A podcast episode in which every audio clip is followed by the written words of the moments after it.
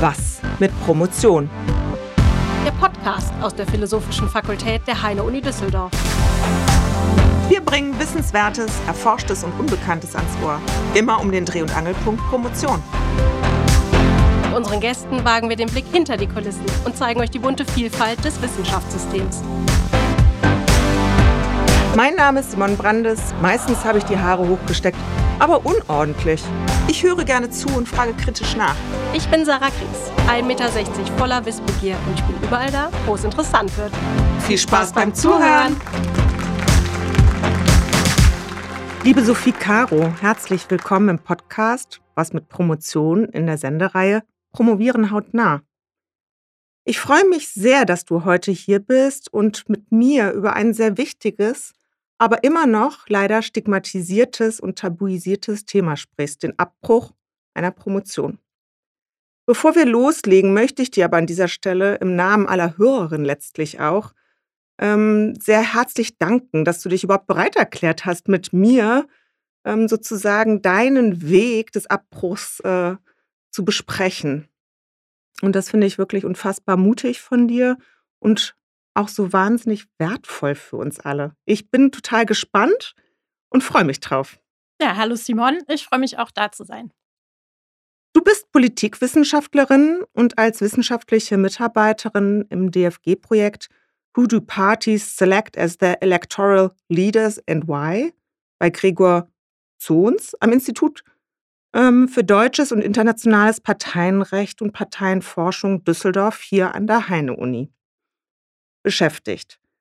Seit 2015 hast du auch in Politikwissenschaft an der Heine-Uni promoviert. Anfang 2022 hast du deine Promotion abgebrochen. Wie ist es heute hier öffentlich für unsere Zuhörerinnen mit mir über den Abbruch deiner Promotion zu sprechen? Also es fühlt sich gut an, weil ich es keinen Tag bereut habe. Also man macht sich natürlich trotzdem viele Gedanken darüber, wie es dazu gekommen ist und ob man irgendwas hätte anders machen sollen. Aber mit meiner Entscheidung bin ich total glücklich und deswegen ähm, ist es mir dann auch, auch leicht gefallen zu sagen, ja, ich komme in den Podcast. So, das ist für mich mein Abschlussgespräch dazu, würde ich mal so sagen. Ja, sehr schön. Du hattest mir im Vorgespräch gesagt, äh, das ist jetzt sozusagen die Verteidigung deiner Dissertation anstelle von, ne, die ja genau, sozusagen genau. mit dem Ende der Promotion sonst erfolgt wäre. Und das finde ich eine super Handhabung letztlich. Und ja, wir verteidigen heute gemeinsam deine Promotion oder den Abbruch. Genau, es gibt keinen Hut am Ende, aber ich feiere es trotzdem. Ich feiere dich auch total. aber bevor wir jetzt so mittendrin und vom Abbruch sprechen, vielleicht fangen wir nochmal vorne an. Also was waren deine Beweggründe überhaupt zu promovieren? Und letztlich dann natürlich auch, warum hast du die Promotion abgebrochen? Also vielleicht jetzt erstmal nur so rough, mhm. ne? Und dann gehen wir die einzelnen Schritte nochmal durch. Ja, also das Ganze fing 2014 äh, an. Da habe ich meinen Master hier an der Heinrich-Heine-Uni in Sozialwissenschaften beendet und ähm, Herr Pogundke, der auch meine Masterarbeit betreut hat, ähm, der hat eben eine Stelle ausgeschrieben. Mhm. Und äh, meine Masterarbeit hat mir total viel Spaß gemacht. Da habe ich über die Dauer des Gesetzgebungsprozesses äh, geschrieben.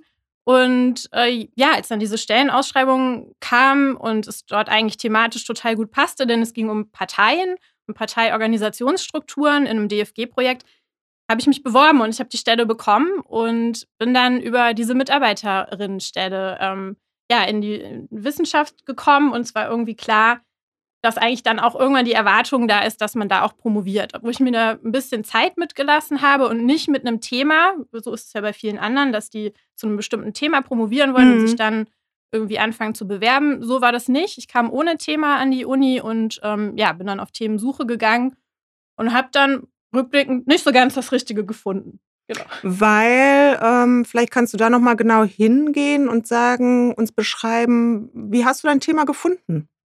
Hm, also die Vorgabe, was ja eigentlich auch sinnvoll sein kann, war, dass ich mir was suche, was im Themenbereich des Projektes liegt. Und wir mhm. haben eben eine Datenbank aufgebaut mit ähm, Organisationsdaten von internationalen westlichen ähm, Parteien und äh, genau, ich sollte halt schauen, möglichst, dass ich mir ein Thema suche, was auch mit diesen Daten irgendwo ähm, was macht.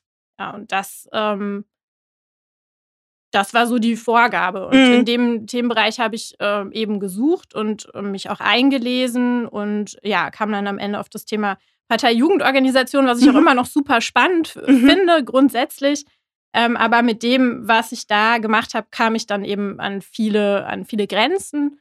Ähm, und auch die Daten an sich haben, haben irgendwann stellte sich heraus, da ist nicht so viel Musik drin, wie ich mir das vielleicht gewünscht habe. Und das hat den Prozess dann einfach sehr schwer gemacht. Aber da sind wir jetzt quasi schon ein paar Schritte vorausgeeilt. Aber ja, das war so die Vorgabe und es war jetzt grundsätzlich erstmal nicht so schlecht, aber es war jetzt auch nicht so, dass ich total dafür gebrannt habe oder Mhm, so. Ne? Und also mhm. nicht so, dass ich auch gedacht habe, mit dem Thema, da, da kann ich was bewegen oder dass es so total ähm, ideologisch besetzt war oder ein Herzensthema, sondern es war halt so, ach ja, das passt doch eigentlich ganz gut. Mhm. Genau. Ich glaube, das ist auch wichtig, weil das schon, denke ich, ein Unterschied ist zu anderen. Aber Mhm. es ist jetzt auch nicht selten, dass man so ein bisschen in sowas Gerade in strukturierten. Programmen beziehungsweise genau. in Forschungsverbünden oder festgelegten Forschungsthemen wissenschaftliche MitarbeiterInnen zu beschäftigen, beinhaltet ja also hauptsächlich Ja, meistens halt eine inhaltliche Befassung mit dem Thema. Ne? Und da gibt es dann ja auch äh, Synergieeffekte. Und insofern äh, würde ich jetzt auch nicht sagen, ich würde davon grundsätzlich abraten oder so. Nee, es ist, glaube ich, eine sehr individuelle Entscheidung dann auch. Ja. Genau, und wie du ja auch so sagst, das war auch ein Thema, was dich ja interessiert hat. Bis Ja. heute. Ne? Genau. Nur die also, Datenlage war etwas, was, womit du umgehen musstest letztlich. Ne? Das waren Ja. die Daten aus dem Projekt oder die ihr da erhoben habt. Und ja, vielleicht ähm, liegt es auch ein bisschen an den Grenzen der Daten. Das äh, Auch, bestimmt. erarbeiten wir Ja. vielleicht gleich noch. Genau. Ähm, okay, also du hast jetzt den, den einen der Gründe benannt, beziehungsweise sagen, kannst sagen, von Anfang an letztlich glaube ich auch, dass das Thema, was du dir innerhalb des Projektes gesucht hast, jetzt nicht so leidenschaftsbehaftet war, wie es vielleicht hätte sein müssen, um durchzuhalten. Ja, Mhm. Ja, also das spielt auf jeden Fall eine Rolle, und, aber das heißt nicht, dass ich dafür nicht trotzdem zwischendurch Leidenschaft hatte oder beziehungsweise ähm, weiß ich ja trotzdem, dass ich in dem Themenbereich total äh, richtig aufgehoben bin. Ja. Aber ähm, konkret bei dem, was ich mir da ausgesucht habe und wo ich da angefangen habe ähm, und natürlich auch im Rückblick, weil ich ja jetzt auch weiß, was daraus entstanden Mhm. ist, ähm, würde ich sagen, da war von Anfang an Sand im Getriebe.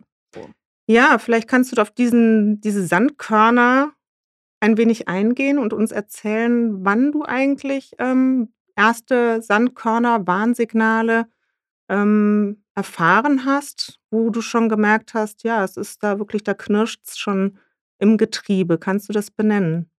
Mhm. Also ich würde sagen, ich habe mir am Anfang viel zu wenig Zeit äh, genommen und mir dann auch ähm, oder den Raum geschaffen, mich mit meiner Promotion zu beschäftigen. Das war so, so eine Kinderkrankheit erstmal, dass ich Mhm. da ähm, das nicht gemacht habe, ähm, wo ich jetzt rückblickend sagen würde, das hätte es aber benötigt Mhm. irgendwie intensiver mich auch mit der Fragestellung und zu beschäftigen zum Beispiel. Ähm, und äh, an, ein anderer Punkt war, dass ich eben auch streckenweise wirklich nicht dazu gekommen bin, ähm, mich an die Arbeit zu setzen. Und Weil es natürlich dieses Spannungsfeld ist. Ne? Du hast ja die Aufgabe im DFG-Projekt, sage ich mal, Administration oder Recherche etc. für das Projekt zu leisten, was ja nicht gleichzeitig dein Promotionsprojekt ist. Ich glaube, Ja. das ist ganz wichtig, weil das ja, sage ich mal, ähm, sehr gut verallgemeinerbar ist auf Forschungsprojekte oder aber auch auf eine Lehrstelle. Ne? ja, weil wir da ja auch als, als wissenschaftliche Mitarbeiterin mit der Vorbereitung der Lehre jedes Semester aufs Neue immer wieder als Promovierende vor der Herausforderung stehen, Zeit zu finden für die DIS. Und das ist so schwierig, das zu tun, weil das andere ist manchmal einfacher abzuarbeiten. genau. Ähm, vor allem, man hat jemand, der sagt, so, du musst, du musst das jetzt das und das und das erledigen. Deadlines, ne? Genau. Und ähm, ich hatte ja auch ein super spannendes Projekt. Also ich Mhm. habe ja, äh, das sind 19 verschiedene Länder mit ganz vielen verschiedenen Kooperationspartnern weltweit. Und äh, das war spannend. Und ich habe da auch eine Konferenz organisiert. Und das sind auch alles dann Dinge, wo ich ehrlich sagen muss, die lagen mir auch einfach mehr. Mhm. Und ähm, dadurch, dass ich ja nicht ganz so unbedingt promovieren wollte, sondern gedacht habe, als nice to have, das nehme ich so mit, mhm. hat, hatte das nicht meine oberste Priorität, würde ich so hart sagen. Und wenn mhm. man es nicht priorisiert, dann wird da draus natürlich auch eine Zeit lang erstmal nichts, so, ne? Zumindest lässt es sich leichter mal eben wegschieben, ne? Genau, und das genau, andere ja. halt in den Vordergrund zu stellen, weil es einfach Spaß macht. Ja, und ähm, ich hatte zusätzlich zu der DFG-Stelle bin ich auch meistens aufgestockt gewesen, also auf 100 Prozent und habe dann noch Lehre gemacht, was mir halt auch total viel Spaß mhm. gemacht hat. Mhm. Und das sind alles äh, Zeitfresser, von denen ich mich aber dann auch ungerne trennen wollte. So, weil das ist für mich der Bereich von Wissenschaft, der mir total Spaß macht. Wie bist du denn dann mit diesen Warnsignalen, mit den ersten Sandkörnern umgegangen? Erstmal falsch. ich habe sie erstmal ignoriert und mhm. ähm, vor allem, weil davor ja eigentlich auch immer alles lief und dachte halt, okay, ähm, ich, in den Semesterferien muss ich mich halt dann besonders intensiv dran setzen, zum Beispiel. Oder ähm, ich muss mich irgendwie selbst optimieren oder ich habe dann angefangen, Sport zu machen. Also schon, ich habe schon gemerkt, okay, ich muss irgendwas ändern. Ähm, aber es war noch nicht so grundlegend konsequent, aber auch einfach, weil ich davor diese Erfahrung noch nicht gesammelt hatte. Mhm. Ähm, also davor in der Massearbeit, die lief halt, obwohl ich auch 95 andere Sachen nebenher noch gemacht habe, ist aber auch ein viel kürzerer Zeitraum. Ja, das ist, glaube ich, auch wirklich ein großes Problem, eine Dissertation anzufangen, eine Promotion zu beginnen und man weiß gar nicht, was einen erwartet. Und ich glaube, aus den Masterstudien kommt, und selbst Erzählungen können das nicht ersetzen. Ich glaube, dass dieser eigene Erfahrungsschatz äh, ähm, ein eigener sein wird und bleiben muss, weil es sozusagen ein individueller Umgang mit den Herausforderungen ist, weil die auch einfach individuell sind. Aber ich möchte nochmal auf dieses Gefühl zurückkommen. Also du, hast schon von, von erster Selbstoptimierung gesprochen, Sport gemacht, weil Sport, sage ich mal, den Fokus schärft vielleicht, auch auf auf Wesentliches. Also es hilft auf jeden Fall, sich auch zu strukturieren und im Laufen halt auch Gedankengänge zu, zu kanalisieren, sage ich mal. Also es ist jedenfalls meine Erfahrung aus, aus, dem, aus dem Sport und aus dem Joggen. Ähm, aber es ist auch so, dass ähm, du schon das wie so ein, so ein, ich nenne das immer so gerne Democlash-Schwert, immer so im Nacken hattest, die Promotion, weil es war ja eine Qualifikationsstelle. Ja. Muss, muss ja irgendwie innerhalb dieses Projektes erledigt genau, werden. Genau, genau. Also ich habe, wie gesagt, 2014 angefangen und das Projekt klassisch läuft drei Jahre. Also 2017 war es zu Ende. Also ich wusste, 2017 geht es zu Ende. Und wir haben eben auch DFG-Anträge geschrieben. Also nochmal ein spannender äh, Themenbereich, in den ich da reinschauen durfte.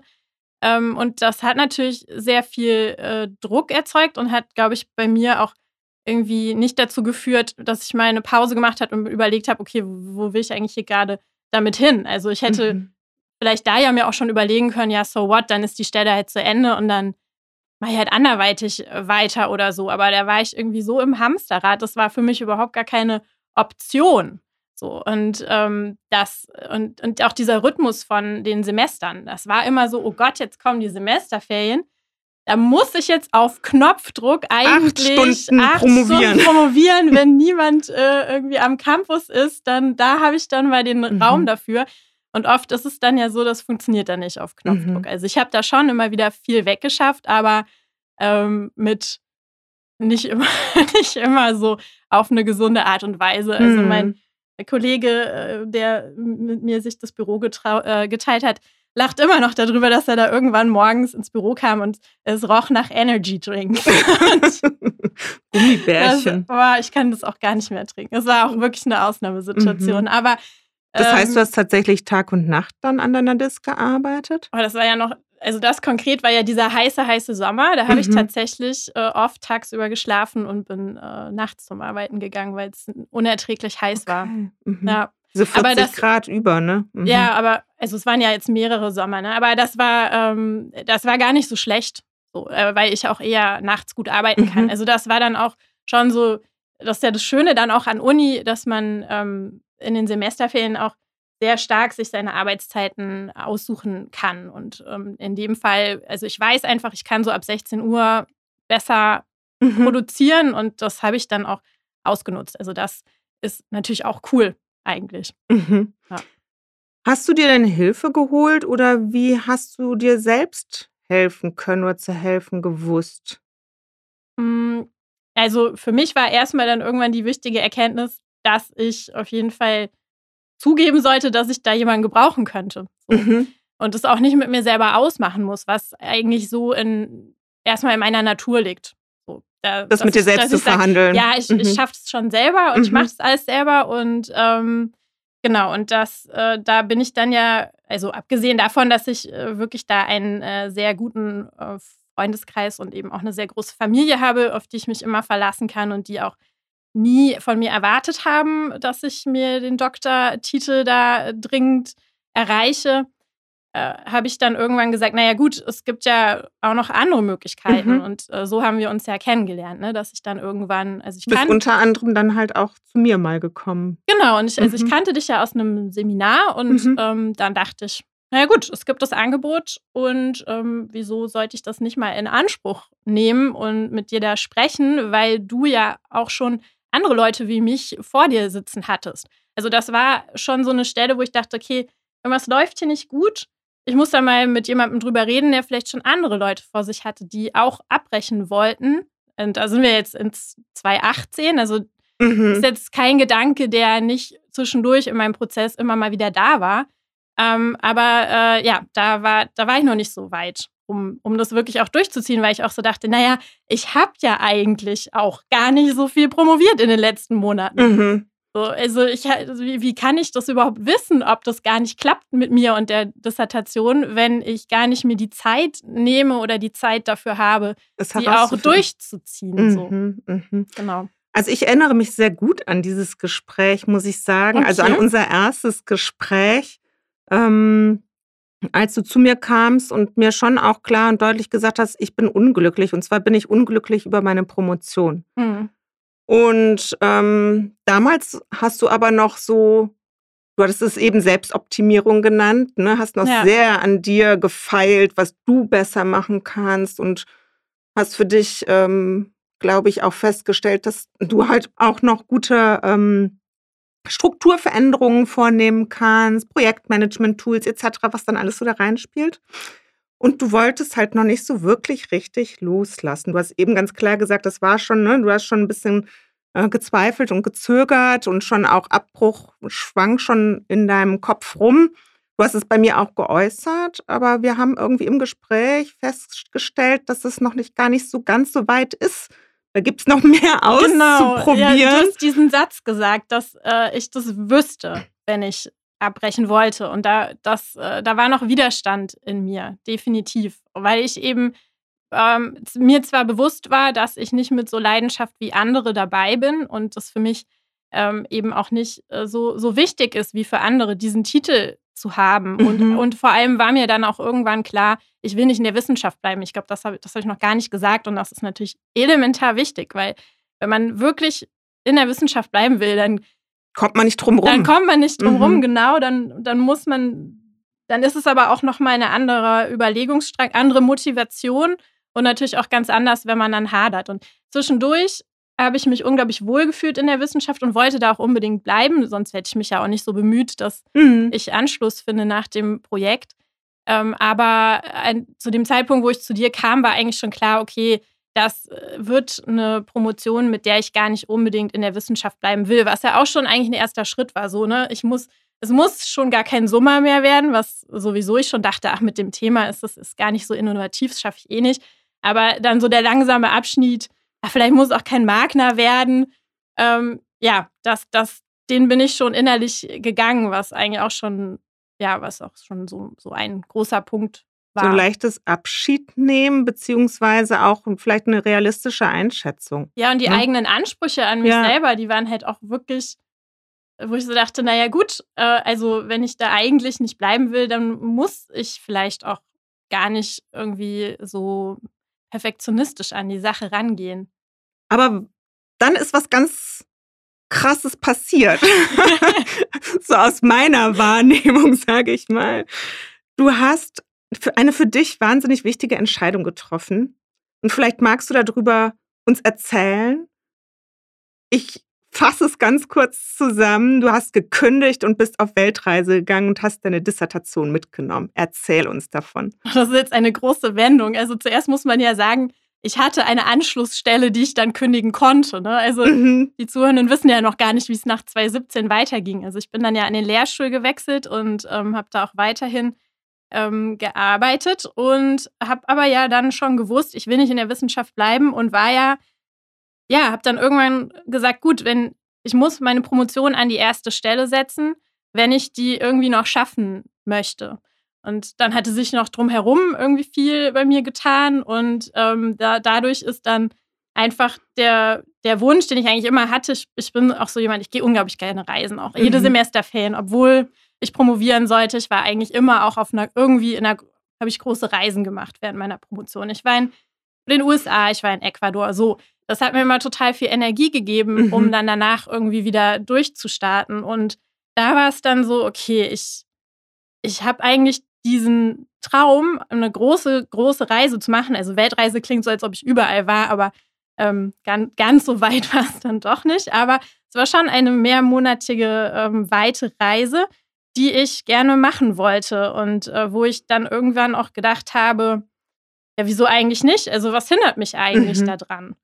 Wieso sollte ich das denn nicht machen? Also klar, hat vielleicht noch niemand sonst so gemacht und finden vielleicht viele, vor allem in Deutschland, eine Sicherheit, das Rentensystem, la la la. Da muss man sich dann auch erstmal mit beschäftigen. Und mhm. da war ich aber irgendwann, okay, eigentlich, wenn ich mir das gut überlege, spricht eigentlich nichts dagegen. Und dann habe ich gesagt, gut, dann nehme ich die das mit. Das ist insofern auch eine krasse Entscheidung, weil ja eigentlich, sage ich mal, wir als Promovierenden oder wissenschaftliche Mitarbeiterin natürlich so sehr darauf bedacht sind, dass es Anschlussfinanzierung gibt, Folgeverträge, das System ist prekär, ja, da einfach zu sagen, hey, ich, äh, ich treffe jetzt diese Entscheidung und kündige meinen Vertrag, der über, glaube ja auch, was waren das, drei Jahre oder was dann wieder laufen sollte. Ich weiß nicht, zu welchem Zeitpunkt du innerhalb des Vertrages gekündigt hast, aber jedenfalls eine Laufzeit hattest, die ja noch sozusagen eine Perspektive bot und da mhm. einfach zu sagen, ich handle selber, ich bin meine eigene Herrin und entscheide über mein Leben. Und das ist etwas, was ich irgendwie sehr faszinierend finde, weil ich manchmal das Gefühl habe, dass im System ähm, vieles von diesen Verträgen abhängt und der Abhängigkeit von diesen Verträgen und Vertragsverlängerungen.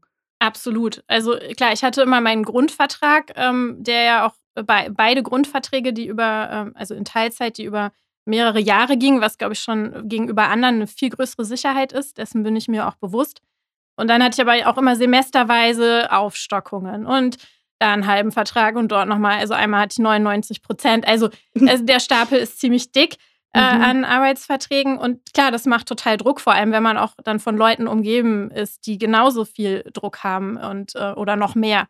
Und Existenzängste. Ja, Existenzängste mhm. auf jeden Fall. Und äh, man dann irgendwie auch ja, sich beim Arbeitsamt schon mal vormerken zu lassen, weil der Vertrag ändert, ist jetzt auch kein super cooles Gefühl, ne? Aber ähm, auf der anderen Seite äh, ist, dafür ist es natürlich auch da, ne? Ähm, aber ja, das war für mich äh, auch schon ein wichtiger Schritt, weil ich auch keine Lust hatte, irgendwie ähm, zu sagen, ja, das System ist schuld oder andere sind schuld, dass ich hier nicht vorwärts komme und sondern nee, ich habe halt gesagt, ich, ich kann ja auch was drehen. Mhm. Und für mich war das eben dann so ein extremer oder ja, doch ein extremer Schritt, weil es zog natürlich dann ja auch viele Konsequenzen nach sich. So, ich habe ja auch meine Wohnung aufgelöst und also das wirklich alles in Koffer, ja, in Kartons halt, gepackt, ne? Genau, und ich habe halt gesagt, okay, ich mache das jetzt als digitale Nomadin. Und da, also das ist ja nichts Neues, dass man von unterwegs aus auch arbeiten kann. Und das ähm, ist das Lebenskonzept gewesen, auf das ich da dann für einige Monate halt hingearbeitet habe und was ich dann auch umgesetzt habe. Ich finde das wahnsinnig faszinierend und ähm, ich glaube, du hast dem Ganzen auch einen eigenen Namen gegeben. Du bist nämlich Promotionsnomadin geworden. Du hast dir so ein bisschen was abgeschaut von diesen Digital Nomads. Äh, aus den Start-up-Szene ist das, glaube ich, relativ Usus. Man liest es ja auch immer wieder, ist egal, wo man ist, ne? unter Palmen oder im Schnee oder sonst wie. Ne? Genau, und dann gibt es so schöne Fotos von Leuten, die mit ihrem Laptop am Strand sitzen. Ja. Auf gar keinen Fall würde ich mich mit meinem Laptop an den Strand setzen, hm. damit da irgendwelche Sandkörner noch in einem äh, Laptop reinkommen. Nee, das ist natürlich Quatsch. Aber ja, ich habe mich eben, ähm, weil es mich auch interessiert hat, mit dieser Szene irgendwo beschäftigt mhm. und äh, bin da, hab auch die Informationen dann genutzt und bin eben auch ähm, von meiner Route her in Städte und Länder gefahren, ähm, wo ich dann an diese Szene andocken konnte. Genau, die letztlich dir auch eine Infrastruktur ja. zum Arbeiten natürlich gewährleistet hat. Das heißt also vor allen Dingen Internetzugang ja. ne? und aber auch Coworking Spaces letztlich. Erzähl doch mal, womit fing es denn an? Also die Kartons waren gepackt, irgendwie bei Freunden untergestellt, genau. keine Wohnung mehr, kein genau. Vertrag mehr, nur noch der Laptop genau. und die Dis. Ja. Das eigentlich dann ja so als ein total netter Reisebegleiter, richtig?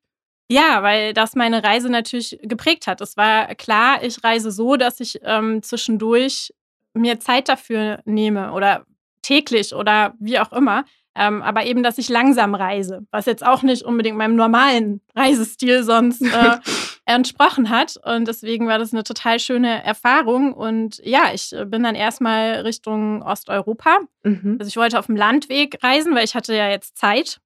Und dann dachte ich, gut, das ist doch mal, außerdem bin ja auch ein bisschen Öko, so, ne, dann dachte ich, das trifft sich doch ganz gut und bin ähm, mit dem Nachtbus nach Kroatien mhm. und äh, war dann dort erstmal und habe mir eben auch immer ja, mich irgendwie versucht an die Szene anzudocken, was ziemlich einfach ist, weil du das sind ja genauso Leute, die auch alleine unterwegs sind und auch Anschluss suchen. Insofern, das ist so man eine Welt. Man sucht und findet sich. Ja, es ist so eine Welt, in die, wenn man sagt, hey, ich gehöre dazu, dann kommt man da auch schnell rein. Mhm, und mhm. ähm, ja, ich war erst in Kroatien, dann in Serbien, ähm, in Bulgarien, habe von dort dann eine Fähre nach Georgien genommen, denn Georgien war mein großes Ziel, das ist mir sehr empfohlen worden. Und äh, ja, da bin ich auch dann zwei Monate geblieben, habe mir auch eine Wohnung in Tbilisi in der Hauptstadt ähm, gemietet und bin dort dann wirklich auch äh, angekommen und habe dann eben auch ähm, ja, mit äh, Leuten, die eben dann irgendwie an ihrem Startup arbeiten oder die irgendwie ITler sind. Ja, mit denen zusammen saß ich im Coworking Space und hab, ähm, war motiviert. So. Und habe äh, ansonsten äh, das Land genossen und mhm ich bin gereist, gewandert. Ja.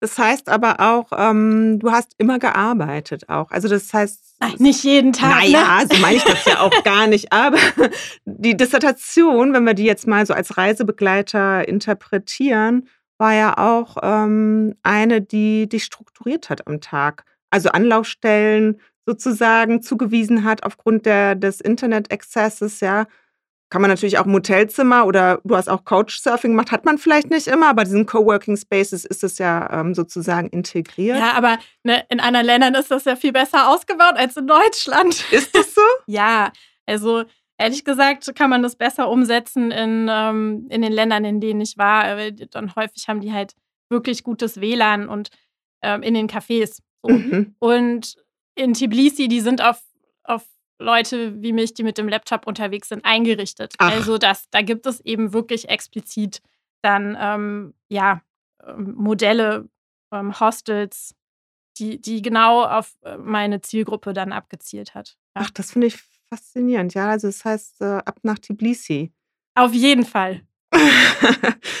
ja, wie ging es dann weiter? Also Georgien weiß ich und Tbilisi insbesondere hat dir wahnsinnig gut gefallen. Mhm, ja, ja, danach war ich ähm, noch in Istanbul und ich war ja immer noch auf dem Landweg unterwegs. Mhm. Wollte dann nach Spanien, mhm. habe ich auch geschafft, äh, mit einem Bus drei Tage lang von äh, Sofia aus nach Sevilla. Mal ein ganz kurzer Einschub als Frau alleine ja. reisen. Wie hat das funktioniert? Gut, ich lebe ja noch. Nein, also klar, man muss sich dessen bewusst sein, äh, dass es da mhm. Unterschiede gibt, leider. Ähm, aber ich äh, habe, also erstens hatte ich Reiseerfahrung und mhm. ich habe mir eben auch immer Leute gesucht und ich habe immer versucht, ähm, ja, mich so weit wie möglich äh, selbst zu schützen, indem ich gut informiert bin, indem ich selbstbewusst auftrete und äh, mich natürlich jetzt auch nicht in bestimmte Gefahren begebe. Und ja, das, aber ich habe mir auch entsprechende Länder ausgesucht. Also mhm. Georgien zum Beispiel ist wahnsinnig sicher. Mhm. Und ähm, ja, auch ansonsten bei der Wahl der Transportmittel, dass man halt auch immer irgendwie guckt, wo sitze ich gerade? Habe ich hier irgendwie eine Person, andere Frauen? Genau, aber da, also das war vor allem, also später, äh, meine, meine, letzte Station war Tunesien, da war das vor allem wichtig, das war mit das herausforderndste Land, aber das war auch die Herausforderung, die ich gesucht habe. Und mhm. ich glaube, ich bin da ähm, ja, eine erfahren genug Backpackerin, um dann auch zu sagen, ich probiere das aus. Und ich habe mir aber immer die Tür offen gelassen, zu sagen, hey, wenn ich sie blöd finde, dann bin ich im nächsten Flieger, ähm, ja, und im nächsten Flieger nämlich. Dann fliege ich nämlich doch ähm, und äh, ja, mach das nicht mit. Also das war schon auch immer so die Konversation mit mir ähm, selber. Wie fühle ich mich jetzt hier in der Situation? Aber war gar kein Problem. Also okay, nochmal ganz kurz zurück. Also Tbilisi über Istanbul, drei Tage nach Spanien im Bus. Genau, im Bus. Stelle ich mir auch äh, schweißtreibend vor. Also da habe ich nichts für meine Disc gemacht. Da gab es auch kein WLAN. Aber ähm, ich hatte eben, äh, ja, das war ein Bus voll mit äh, ganz äh, viel, also Bulgarinnen und Bulgaren, die offensichtlich in Spanien arbeiten. Und ich war die einzige Backpackerin und das ist eine, eine spannende Erfahrung gewesen, weil ich gemerkt habe, wie anders an Grenzen dieser Bus behandelt wurde. Mhm. Und ich da dann doch diese Exotin dazwischen drin war. Ähm, aber ja, es, also die haben eben auch tatsächlich auf mich aufgepasst, weil ich eben aus der Menge rausstach und die haben immer geschaut, ist sie wieder mit im Bus? Weiß sie genau Bescheid, wie lange die Pause ist? Äh, geht sie uns hoffentlich nicht verloren? Also Ach, ähm, mhm. insofern, ich würde sagen, ich habe einfach sehr, sehr viel positive Erfahrungen mit Menschen auf dieser Reise mhm. gesammelt und ähm, ja, habe eben auch ein positives Menschenbild insgesamt, auch wenn es natürlich immer wieder zwischendurch auch negative ähm, Begegnungen oder so gibt, aber im Großen und Ganzen war das ein Riesengeschenk. Ja. also ich kann allen Zuhörern sagen, Sophie steht mir hier gegenüber und strahlt von einer Backe zur nächsten. Ja. Also das muss wirklich ein ganz, ganz wunderbar bereicherndes Erlebnis gewesen sein. Auf jeden Fall. Das ist nichts für jeden, das weiß ich. Aber für mich war das eben so ein, so ein ganz großer Wunsch. Und äh, das ist so ein, das ist das Erste, was ich sagen würde, äh, wofür ich meiner Dis dankbar bin, dass ich eben, ja, sie mir diese Möglichkeit gegeben hat, so völlig unabhängig, aber trotzdem irgendwie mit einer Aufgabe ähm, zu reisen, weil ich nicht weiß, ob ich ohne die Aufgabe den Schritt dann vielleicht doch gemacht hätte. Das ist, das weiß ich natürlich jetzt nicht, weil ich es nicht anders gemacht habe, mhm. aber ähm, das hat mit reingespielt und weil man könnte ja auch sagen, ja, würdest du dir jetzt nicht wünschen, dass du diese Reise ohne diese Dis, die du am Ende abgebrochen ja. hast, ne, weil du dann ja irgendwie Befreiter mehr Zeit gewesen ja, oder auch mhm. mehr Länder hättest sehen können mhm, oder mehr mhm. Zeit gehabt hättest. Und da sage ich ehrlich, nee, weil das mhm. war genau richtig so und es hat mh, mm, ja war eine bestimmte Art zu reisen und die hat mir gut gefallen und die kann ich, glaube ich, so vielleicht nicht unbedingt nochmal wiederholen. Und deswegen, ähm, ja, bin ich zufrieden. Du bist dann über verschiedenste Stationen und man muss es ja einfach erwähnen, äh, mit Corona dann, also Corona hat sozusagen deine Reisemöglichkeiten einfach je unterbrochen. Also der Zugang in andere Länder war dann ja einfach gekappt von einem Tag auf den anderen. Mhm. Ähm, hast du noch verschiedene Stationen über Basel deiner Schwester gemacht, bis hin zu Rügen, wo du dann auch äh, ähm, als Kindermädchen und weiß ich nicht, was du da, da bei Freunden Unterschlupf gefunden ja, hast. Genau. Und irgendwann bist du dann halt dann tatsächlich zurückgekommen. Wann war das genau? Wie viele Monate später, Wochen? Uh, also 14 Monate nachdem, oder noch ein bisschen 15, nachdem ich Düsseldorf äh, verlassen hatte, bin ich dann zurückgekommen, weil für mich halt auch irgendwie klar war, ähm, die Pandemie geht jetzt nicht vorbei mhm. und ich muss mich von dieser Reise verabschieden, die ich ja noch ein bisschen quasi verlängert hatte, dadurch, dass ich ja hier und da irgendwie nochmal ähm, was drangehängt habe. Also ich würde es jetzt zurückblickend sagen, es war eher so ein, ja, es war ein Sabbatical, also mhm. ähm, und äh, ja, diese Zeit auf Rügen fand ich auch nochmal einfach super cool. Ähm, und dann war aber klar, also im, dass wahrscheinlich eben auch noch ein Lockdown kommen wird. Und äh, dann ist Düsseldorf für mich einfach, das ist meine Wahlheimat.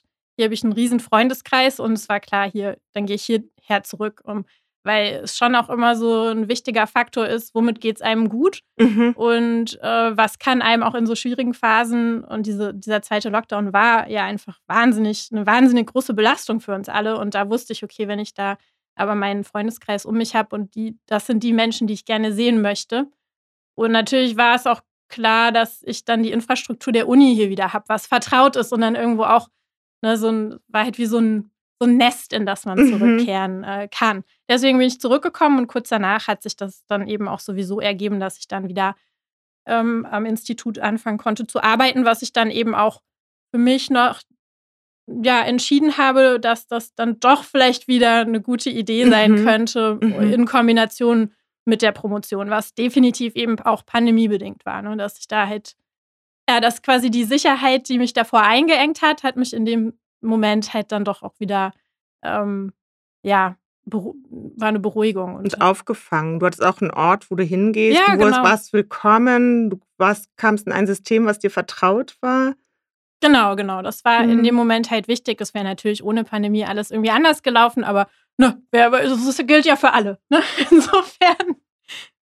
Was, hast, was hat dir dann letztlich die Augen geöffnet, dass du die DIS nicht mehr fortführen wolltest? Naja, eigentlich während der Pandemie hatte ich ja dann wahnsinnig viel Zeit und sonst gar nichts anderes. Also es gab eigentlich nur diese Promotion und ähm, ich habe da ja unglaublich viel Zeit dann auch reingestreckt, nochmal in den, in den roten Faden und was will ich eigentlich in der Dis erzählen und was brauche ich noch alles dafür und es, es war einfach wahnsinnig zäh.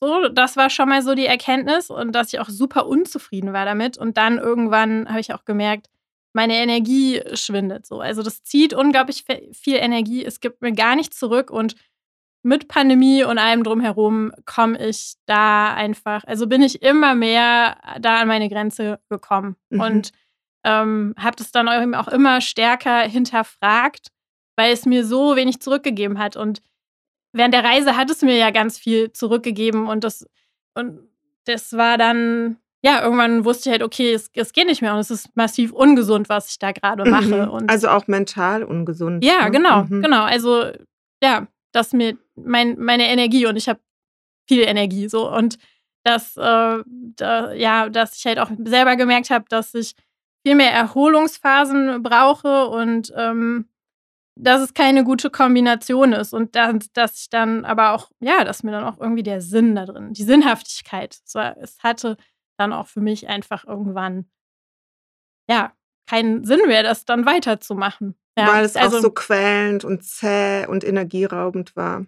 Genau, und dann war ich äh, nochmal im zwei Wochen im Urlaub, der auch super toll war, auch ohne, hab nichts für die Dis da gemacht. Also nicht irgendwie digitales Nomadentum.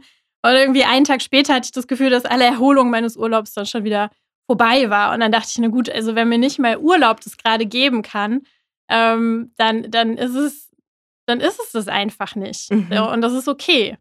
Und das, das war mir dann auch, also das, da kam dann deine Frage oder deine, ja, da, diese, diese Aussage von unserem ersten Gespräch zurück, ne, dass man es dann irgendwann weiß. Mhm. Und das wusste ich dann so. Also das, das war natürlich super schmerzhaft, aber ähm, für mich war dann klar, nee, also ja, ich habe dann ja auch noch mir nahestehende Personen gehabt, die mir das gespiegelt haben, Ja. dass äh, es vielleicht jetzt auch irgendwie ein bisschen kritisch ist, was ich da ähm, ja so äh, von der psychischen Belastung her und ähm, genau deswegen war dann für mich irgendwann klar, dass ich das, diesen Schritt gehen muss. Mhm. Ja. Du hattest dir dann ja auch in deinem Umfeld, wie du ja gerade beschreibst, auch äh, Mechanismen sozusagen au eingebaut, Menschen, vertraute Menschen, die dich spiegeln. Also eine vertraute Person vor allen Dingen, ne, die dir immer wieder sagt, so, okay, ich nehme wahr. Ja. Und irgendwann hat sich diese Person, wenn ich das hier auch so sagen darf, weil ich es irgendwie ganz, ganz wichtig finde, Ja. dir gespiegelt, Sophie, irgendwie nimmt das jetzt hier gerade Ausmaße ein an, ähm, die nicht mehr mit dir, der ursprünglichen Sophie, wie ich sie kenne, übereinstimmen. Genau, ja. Und dass mir, also dass halt doch ähm, offensichtlich wurde, dass ähm, wie angestrengt ich bin Mhm. und wie das so mein Grundton, ich bin eigentlich ein fröhlicher, positiver Mensch und ich war weiterhin fröhlich und positiv, aber nicht so, nicht so sehr. Und man hat mir halt angemerkt, wie sehr mich das anstrengt und dass ich halt auch ähm, häufiger das dann vielleicht nicht sein konnte und ähm, ja, mich da dann eben äh, auch anvertraut habe. Und ähm, ja, und da, das ist etwas, wo ich auch gemerkt habe, die Leichtigkeit, die kam super schnell zurück. Und das ist auch Nachdem das, du entschieden hast, dass Ja, du die Promotion aufgibst. Und das ist auch das, wo, also ich weiß, man muss in der Promotion durch harte Phasen durch. Das ist, das ist äh, Du nicht hast sie auch erlebt, ne? Also ich steuerpflichtig. So, ne? Und ähm, deswegen würde ich schon sagen, dass meine Leidensfähigkeit da sehr hoch ist. mhm. Ähm, und deswegen war ich aber an dem Punkt auch, wo ich gesagt habe, okay, das ist jetzt nicht zimperlich oder ich bin, das ist jetzt, ich war hart genug für, ähm, gegen jetzt, dich selbst auch. das, äh, das reicht jetzt so. Ich habe Mhm, alles gegeben, mhm. ich habe gekämpft. Ähm, jetzt ist genug. Und äh, ich kann, also es war ja dann auch irgendwann klar, ich hatte ja dann auch nochmal ein Betreuungsgespräch. Ähm, und ich will auch nochmal positiv hervorheben, dass meine Doktorväter sehr, sehr offen meinem Prozess gegenüberstanden, weil es Mhm. ist ja auch nicht normal, dass Mhm. äh, so eine Promovierende dann plötzlich aus Tbilisi anruft oder so. Genau. Ähm, also das haben sie immer mitgetragen und fanden es auch eher spannend und ähm, aber ja, da hatte ich dann irgendwie letztes Jahr nochmal ein Betreuungsgespräch, wo irgendwie klar war, dass ich nicht so weit bin, wie ich mir das gerne wünsche. Und äh, dann doch auch nochmal einiges fehlt. Und das hat mir irgendwo dann auch nochmal mit den, den Rest, äh, also nicht den Rest, aber es hat mit reingespielt. Dass, Klar. Es hat nicht dazu beigetragen, dass meine Batterien wieder aufgeladen wurden. Und dann dachte ich, ja gut, realistisch betrachtet und äh, diese Arbeitsweise habe ich ja von dir gelernt, ne? Smart-Ziele. Wie, wie, ist man- wie, wie komme ich denn dann eigentlich Mhm. zu diesem Ziel, diese Promotion zu bestehen? Und das wäre dann ja eigentlich nochmal sehr viel Zeit gewesen. Mhm. Und dann habe ich gedacht, nee, also in eineinhalb Jahren oder so, was das realistisch bedeutet hätte, also eh- plus vielleicht ein bisschen mehr, weil ich ja schon nicht mehr so leistungsfähig war. Also ich das auch gemerkt habe, ich kann mich nicht acht Stunden da dran setzen, Mhm, sondern mhm. vielleicht nur vier und dann am nächsten Tag drei und dann nur noch zwei und dann so, ne? Ähm, und dann brauche ich wieder eine lange Pause. Äh, das wird so dann nichts. Und ähm, dann dachte ich, gut, also in eineinhalb Jahren, wer weiß, wo ich da sein kann. Auf jeden Fall womöglich glücklicher und halt nicht am Ende meiner Kräfte für einen Mhm. Titel, der mich schon gar nicht mehr interessiert. So, Mhm. und das, äh, ja, war dann, also nicht interessiert, stimmt jetzt auch nicht, ne? Man will ja auch das Ego streicheln. Also wäre schon so ein Doktor, ja, jetzt auch, wäre schon okay, ne? Weißt du ja. Aber ich komme auch gut ohne zurecht. Und das, Also das äh, steht ja auch nach wie vor ja auch immer noch offen, dein Ja, Leben genau. lang. Ja. Genau. Ähm, dein Umfeld, du hast jetzt von nahen Personen, Familienangehörigen gesprochen, Freunde, Kolleginnen, letztlich Betreuende, wie haben die reagiert auf deinen Abbruch? Ausnahmslos positiv. Mhm. Und ich glaub- Weil, weil ähm, irgendwo klar war, dass ich mir in meiner Entscheidung sicher bin. Natürlich bin ich dann auch entsprechend aufgetreten und habe das befreit erzählt. So. mhm. Und ähm, naja, klar, am Anfang gab es auch noch Tränen, ja, es ist ja logisch. Mhm. Aber ähm, die haben sich mit mir gefreut, weil ich trotzdem, ich habe diese Promotion beendet. Ich habe sie nicht mit Titel beendet, aber ich habe sie beendet und wir haben zusammen das gefeiert. Ja, Mhm. und ähm, klar, also man muss es dann ja am Anfang immer und immer wieder erzählen. Es wird leichter, aber irgendwie irgendwann denkt man so, eigentlich schon gar keine Lust mehr drüber zu reden, aber weil ich schon so oft erzählt habe und für das Gegenüber ist es natürlich eine neue Information. Und äh, klar, dann führt man auch Gespräche drüber, wie konnte es dazu kommen oder je nachdem auch Leute, die selber in der Wissenschaft sind. Ähm, ja, also ich habe sehr viele sehr empathische Gespräche Mhm. geführt, auch sehr persönliche Gespräche, also auch wo mir das Gegenüber dann ähm, sehr persönliche Sachen von sich erzählt hat. Und ähm, ja, aber insgesamt, also man denkt ja oft so, Gott, was denken die anderen? Ja, gar nichts. Sie denken da vielleicht zehn Minuten drüber nach und dann die Welt kreist ja nicht um mich. So, ne? Insofern, da passiert nicht viel. Und äh, das Wichtige ist, dass, dass ich mir meiner Entscheidung eben sicher bin und auch nach wie vor für die richtige Entscheidung halte. Ja. Hört man, glaube ich, auch, ne? Das hört man mehr als äh, genug. Und ähm, ich muss sagen, ich habe mich ja dann, ich habe diesen Prozess ja wirklich auch relativ eng mitbegleitet. Und ähm, Wofür ich dir sehr dankbar bin. ja, das wollte ich jetzt hier nicht erfragen. Nein, aber Sehr ich, gerne. Es war eine äh, schöne Zeit, muss ich sagen.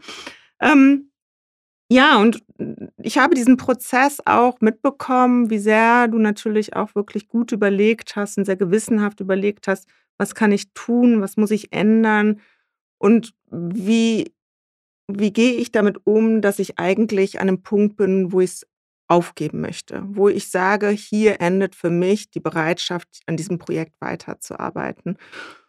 Und nachdem du es letztlich dann mit deiner Entscheidung zu mir gekommen bist und ausgesprochen hast, hat sich an deinem Wohlbefinden, also wahrscheinlich wächst es noch täglich, ja, weil die Energie zurückkommt, aber wirklich äh, nichts mehr sonst geändert. Es kamen keine Zweifel neuen mehr auf, seitdem du dich entschlossen hattest.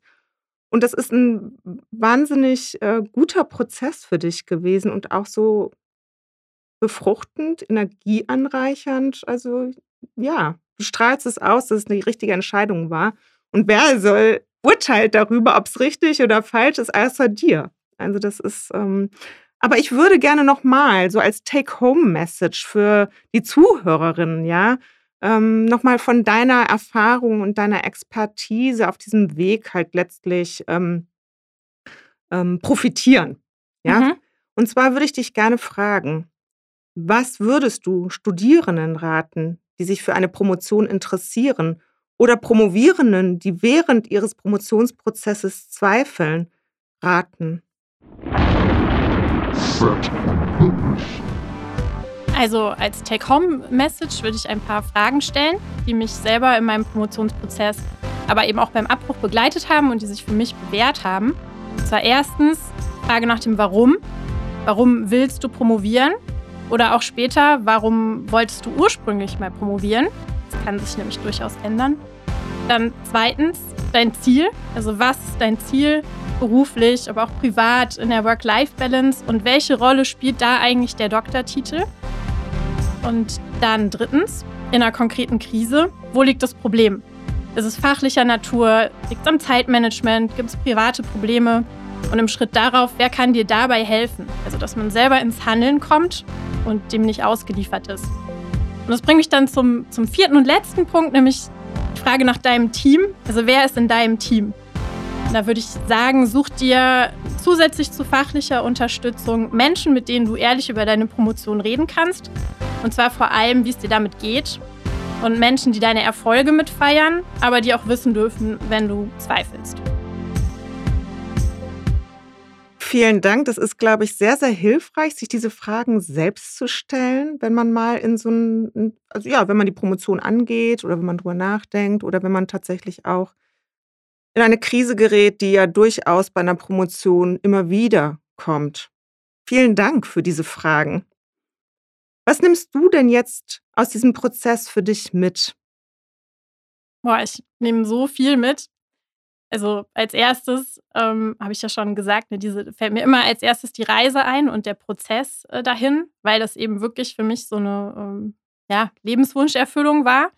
Ähm, das Zweite ist äh, auf jeden Fall, was ich alles in dem Prozess so gelernt habe an über mich selber, ähm, über äh, ja auch erstmal diese ganze Selbstoptimierung, auch im Coaching mit dir zusammen und mit unserer Schreibgruppe, an die auch ein Gruß hier rausgeht.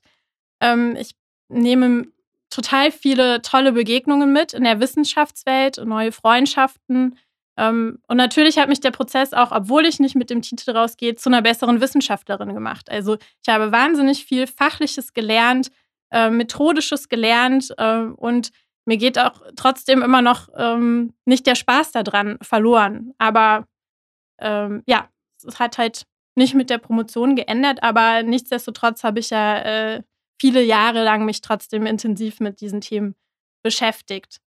Das sind, glaube ich, so die, die Kernpunkte. Gibt, mhm. Mir würde noch viel mehr einfallen, aber das ist, glaube ich, so das, das Aller, Allerwichtigste. Super, wie geht es denn jetzt für dich eigentlich weiter? Ja, ich arbeite ja jetzt noch ähm, eine Weile in meinem Projekt und ähm, dann ist eben für mich klar, dass ich der Wissenschaft äh, Goodbye sage und ähm, ja, aber es soll weiterhin Politik sein. Also ich fühle mich da richtig und ähm, wir wohnen ja in der Landeshauptstadt, deswegen werde ich dann mal schauen, was die aktive Politik da so ähm, zu bieten hat. Genau, die Landtagswahlen stehen an. Die Landtagswahlen stehen an, es wird spannend. Genau, da geht es für mich hin, hoffentlich. Und ansonsten, ich bin aber zuversichtlich. Irgendwas werde ich schon finden. Und weißt, was ich daran irgendwie so schön finde, ist, dass äh, deine Leidenschaft für die Politik einfach geblieben ist. Ja, und äh, tatsächlich, das wäre noch ein Warnsignal gewesen. Also zwischendurch so, ja, so, auch als ich zu dir kam, da habe ich so eine kleine Phase gehabt, Da habe ich gedacht, so, boah, das interessiert mich auch alles gar nicht mehr. Ich kann auch, ich kann nicht noch einen Tweet von Trump hören. Ich kann, also lesen viel mehr. Ich kann, ich, ich kann keine Nachrichten sehen. Ich muss, äh, keine Ahnung, muss mich mit irgendwas anderem beschäftigen, kochen oder so.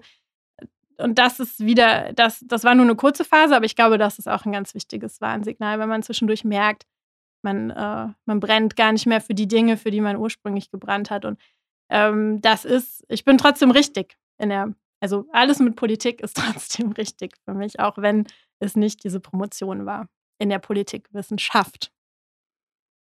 Liebe Sophie, tausend Dank für dieses wunderbare Gespräch und die wahnsinnig vielen Erfahrungen, die du mit uns teilst und den Weg, den du bestritten hast, der Höhen und Tiefen hatte und dich jetzt zum glücklicheren Mensch gemacht hat. Schön, dass du da warst. Vielen Dank. Sehr gerne. Es hat großen Spaß gemacht und wenn es nur einer Person da draußen weiterhilft, dann, ähm, ja, dann bin ich schon zufrieden. Ja. Ich auch. Danke. Sarah, irgendwie ähm, habe ich das Gefühl, dass Sophie richtig klar ist in ihrer Entscheidung. Das macht mich so glücklich, muss ich sagen, mhm. dass sie genau den richtigen Schritt für sich und die Entscheidung getroffen und gewählt hat. Absolut. Das strahlt sie aus, das dringt aus jeder Pore. Sie strahlt, sie ist eine energetische, tolle junge Frau, die absolut sicher ist mit ihrer Entscheidung und die weiß, dass sie genau das Richtige gemacht hat. Und ich finde es so schön, dass wir sie als Gast haben konnten. Ich finde es nämlich unglaublich wichtig, dass man erstens sieht, es hat sie keine Überwindung gekostet, davon zu erzählen, sondern sie hat freudestrahlend davon berichtet und auch von all dem Guten, was das Ganze mit sich gebracht hat. Sie hat ja sogar resümiert, sie ist jetzt eine bessere Wissenschaftlerin. Mhm. Das war alles nicht umsonst und jetzt mhm. ist sie ein viel glücklicherer Mensch. Genau, das also ich meine, ich glaube, ich habe diesen Prozess ja, wie gesagt, auch eng begleitet. Ähm, ich kenne sie seit 2015 ähm, es war nicht immer leicht, aber dass die Entscheidung, jetzt zu mhm. sagen, ich habe genug Zeit meines Lebens in dieses Projekt investiert und es macht für mich in dieser Form keinen Sinn mehr, finde ich so wichtig, weil es eine eigenständige Handlung ist und sich nicht diesem Druck des Systems oder anderen Erwartungshaltungen ähm, ausliefert, sondern ganz klar repräsentiert, hier, ich bin eine erwachsene Person mhm. und ich entscheide darüber, wie lange ich jetzt an dieser Promotion arbeite und wann es für mich beendet ist. Ja, total. Und ich finde, natürlich ist es ein schwerer und steiniger Weg, der ja auch mit einigen Tränen einhergeht. Aber es ist so wichtig, mit, da, mit sowas an die Öffentlichkeit zu treten, weil das, glaube ich, etwas ist, wenn du Promotion hörst, dann siehst du die strahlenden Sieger, die die nachher den Hut aufhaben, die mit ihrem Titel. Das ist das, was Bekannte auf Facebook und auf Instagram posten und auf TikTok für die Jungen. Wir kennen uns ja nicht aus.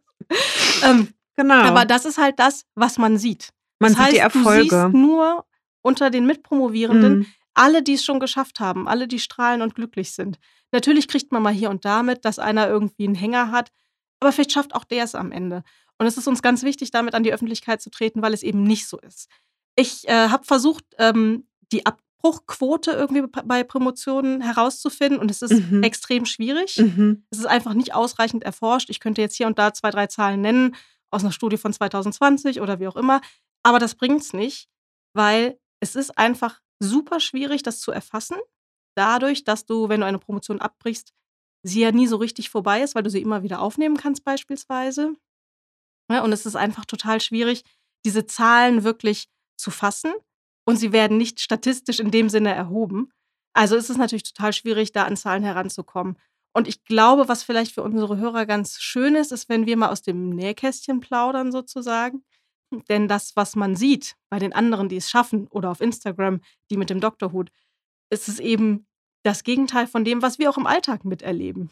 Es gibt ganz viele, die natürlich Probleme haben. Da gibt es Faktoren wie das Thema, die Betreuung, Lehrverpflichtungen, die Finanzierung, ähm, ich weiß nicht, auch die ganze Brandweite aller persönlichen Probleme und Aspekte, die da einfach in diesem Leben passieren, weil es eben nicht ist wie bei einer Magisterarbeit, die sich mehr oder weniger schnell abarbeiten lässt, sondern du verbringst da ein Jahrzehnt mit, vielleicht mit deiner Promotion, auf jeden Fall ein ganz großes Stück deines Lebens. Und das nimmt dich einfach extrem ein. Und da ändern sich Dinge auch in dieser mhm. Zeit. Es ist wichtig zu sagen, dass wir Abbrüche sehen und das auch nicht so super selten ist. Mhm. Ich glaube, dass ähm, wir demnächst, also im Laufe der nächsten Jahre, sicherlich mehr Daten erhalten Ja. werden, weil es gibt ähm, die NACAPS-Studie, die Mhm. sozusagen auch ähm, Karriere- bzw. Promotionsverläufe, Studienverläufe äh, dokumentiert und abfragt. Also der Bundesbericht des wissenschaftlichen Nachwuchses 2021 sagt auch ganz explizit, es gibt noch keine validen Daten zu den Abbruchzahlen. Aber auch das Hochschulstatistikamt äh, fragt ja neuerdings, also so neu ist es jetzt auch nicht, seit 2017 Ah. ähm, Karriereverläufe ab. Und auch wenn wir jetzt, ähm, weil wir ja wissen, dass Promotionen in der Regel fünf Jahre dauern, auch in den Geisteswissenschaften, äh, dauert es natürlich auch eine gewisse Zeit, bis man diese Karriereverläufe beziehungsweise Studienverläufe abbilden kann. Wichtig finde ich auch das, was du sagst, also ne, eine Promotion anzufangen und sich da irgendwann im Laufe des Prozesses dagegen zu entscheiden, ist wie mit allen Entscheidungen, die man im Leben trifft. Die einen finden den Prozess gut und können ihn vertreten, sie quälen sich auch, aber am Ende äh, siegt das Interesse oder die Leidenschaft für das Thema, für das Fach, für die, der Ausblick auf die Professur. Für andere ist es ein, ein Beginn, der sich sozusagen aus der Masterarbeit entwickelt hat, der sich aber nicht bewahrheitet, weil das, das Projekt ist ein ganz anderes, der Umfang ist ganz anders, die Lebensbereiche sind so viel größer, in die diese Promotion hereinreicht, sodass ein, ein Aufhören oder ein Beenden des Projektes völlig legitim und normal ist in Entscheidungen, ja, Ja. oder nein, ja. Hm. Und ich glaube, was hier aus dem Gespräch mit Sophie klar geworden ist, ist, dass ähm, wir diejenigen, wir als Promovierende, diejenigen sind, die einen Handlungsspielraum haben. Nur weil der Vertrag lange geht oder über die Laufzeit der Promotion dauert, inzwischen Gott sei Dank, zumindest erstmal über drei Jahre und dann weitere drei Jahre. Und wenn man Glück hat oder wenn es so vorgesehen ist, heißt noch lange nicht, dass äh, das äh, das Nonplusultra für einen selber ist und dass man die Promotion zu Ende führen muss unter diesen gegebenen Umständen. Vor allen Dingen, wenn man merkt, dass man sich nicht gut dabei fühlt, was ja auch ein großer, schwieriger Aspekt ist. Mental Health hatten wir ja auch schon Genau. besprochen. Genau, und das ist ja total ähm, wichtig und das hat Sophie, finde ich, auch sehr klar zum Ausdruck gebracht. Sie hat Mechanismen in ihr, in ihr Leben und in ihre Selbstreflexion eingebaut, nämlich indem sie andere ähm, vertraute Personen hinzugezogen hat, denen sie, sage ich mal, über einen langen Zeitraum berichtet hat, wie es ihr geht. Das heißt also nicht äh, ihre Informationen über mehrere Player sozusagen ähm, abgespielt hat, sondern ähm, eine Person, die diesen Prozess wahrgenommen hat und überprüft hat, wie Sophie aus ihren eigenen Erzählungen ähm, von, ihrer, von, ihrem, von ihrer mentalen Verfassung sozusagen berichtet. Und da war ja tatsächlich diese Vertrauensperson, die gesagt hat, Sophie, ganz ehrlich, ich nehme hier inzwischen schon Wesensveränderungen wahr. Ja, Mhm. du bist überhaupt nicht mehr die ausgelassene, äh, glückliche Person. Und das finde ich irgendwie ein ganz tolles Learning für mich daraus. Also, dass, dass es wichtig ist, dass, dass wir diese Ansprechpersonen haben, Vertraute, Mhm. die, die auch mal schauen, wie geht es mir denn damit? Nicht auch nur gucken, ja, kommst du denn damit voran und hast du dann dies und das erledigt, sondern wie geht es dir mental damit? Das ist ganz, ganz wichtig. Sowieso ohne ein gutes Netzwerk ist es, glaube ich, auch mental super schwierig zu stemmen. Was ich interessant fand, war, dass ihr Gedanke immer die Selbstoptimierung war Mhm. und sie ja auch wahnsinnig viel da rausgeholt hat und natürlich auch darüber viel gelernt hat, aber dass es für die Promotion nicht das Richtige war. Es hat trotzdem nicht geholfen. Also sie hat sich selbst optimiert, aber das hat die Situation der Promotion nicht verbessert. Und das fand ich irgendwie ganz schön zu erkennen, dass es Dinge auch von außen gibt, die man dann vielleicht auch einfach ausschalten muss. Sei es jetzt, dass man, wie sie feststellt, das Thema war von vornherein vielleicht doch nicht das Richtige. Da kann ich nicht an mir optimieren. Da muss ich einfach die Grundsituation ändern. Oder sei es, dass man sagt, es hat sich jetzt so viel in meinem Leben in den letzten fünf Jahren beispielsweise verändert. Das ist nicht mehr der Weg. Und dass man dann auch die Stärke hat, das anzuerkennen Mhm. und Sachen gehen zu lassen, die einem nicht gut tun. Mhm. Ich fand es wirklich sehr wichtig und schön, dass Sophie da war und uns super viel näher gebracht hat. Und ich wollte auch nochmal betonen, wie beeindruckend und toll ich es finde, dass sie in unserem Fett und Bündig keine eigentlichen Tipps genannt hat, sondern im Prinzip hat sie etwas noch viel Wertvolleres rübergebracht. Ihre Tipps waren Fragen. Mhm. Offene und, Fragen, die sich genau. jeder stellen kann, weil es einfach ein ganz individueller Prozess ist. Genau. Und da würde ich echt nochmal raten, die kann man sich wirklich anhören. Mhm. Da kann man sich hinsetzen mit einem Stift und da einfach mal eine Stunde drüber nachdenken. Ich glaube, das war wirklich richtig wertvoll und hat bestimmt einigen was gebracht.